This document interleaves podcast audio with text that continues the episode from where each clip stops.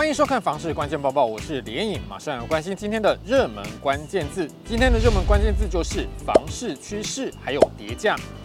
目前国内持续升息，国外的经济情势也不明朗。但是意外的是，国内看跌房价的民众反而有减少。根据永庆房屋二零二三年第二季网络会员调查，全台湾认为房价看跌的比例约为四成，比起上一季减少六个百分点。认为房价维持不变的民众，则是增加了比例，来到三十一趴。永庆房屋业管部协理陈次杰分析，在通膨攀高的预期下，消费者认为房价要明显下跌不容易，所以对房价看法就转变成持平盘整，所以认为房价维持不变的比例就增加了。此外，八十七趴的消费者认为国内经济景气没有好转的迹象。陈次杰表示，今年以来，全球通膨没有看到明显缓解的迹象，让各国央行货币紧缩政策持续收缩市场资金，全球经贸成长动能低缓，消费需求减弱的状况之下，国内出口表现受到冲击，经济展望下修，民间投资转弱，让消费者难以看好今年第二季的经济景气。不过，这次调查有八十六趴的消费者支持平均地权条例修法，更有五成的消费者认为修法不影响购买预售屋的意愿。陈思杰说，这表示民众支持政府打炒房，未来房市可望回归到正常的发展。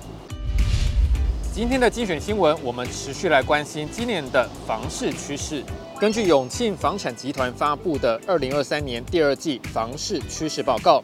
今年三月，全台湾预售屋转售量比起去年十二月减少了六点六趴，整体预售量减少一千五百件左右。永庆房产集团业务总经理叶林奇分析，平均地权条例修法通过之后，已经定调不溯及既往，让预售屋下车潮已经出现缓和的迹象。预期房市回归基本面，今年的上半年将会是量缩价盘整的格局。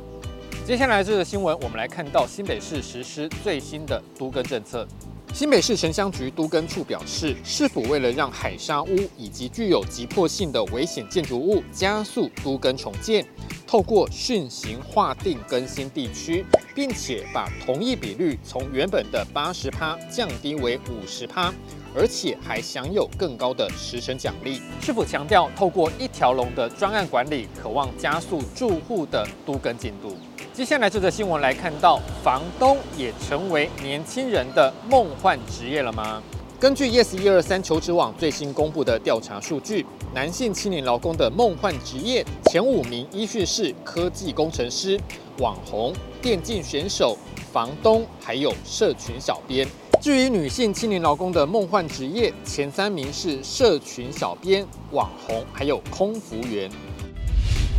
今天的买房卖房，我想问，有网友问到说自己第一次买房子，想问问大家的意见，要怎么样提出斡旋金？这位网友说，在土城看到一间房屋，两房含装潢，觉得符合需求，但是他觉得屋主开价太高了，想要成交在一千九百万以上，想问问大家，这样子他可以下斡旋吗？有网友回应：好奇土城的房价有这么高吗？好奇房子的位置在哪里呢？你对于这样的问题还有什么样的看法呢？也欢迎在底下留言一起讨论。如果想知道更多的房市资讯，也欢迎点击底下资讯栏的连接。感谢您的收看，我们再会。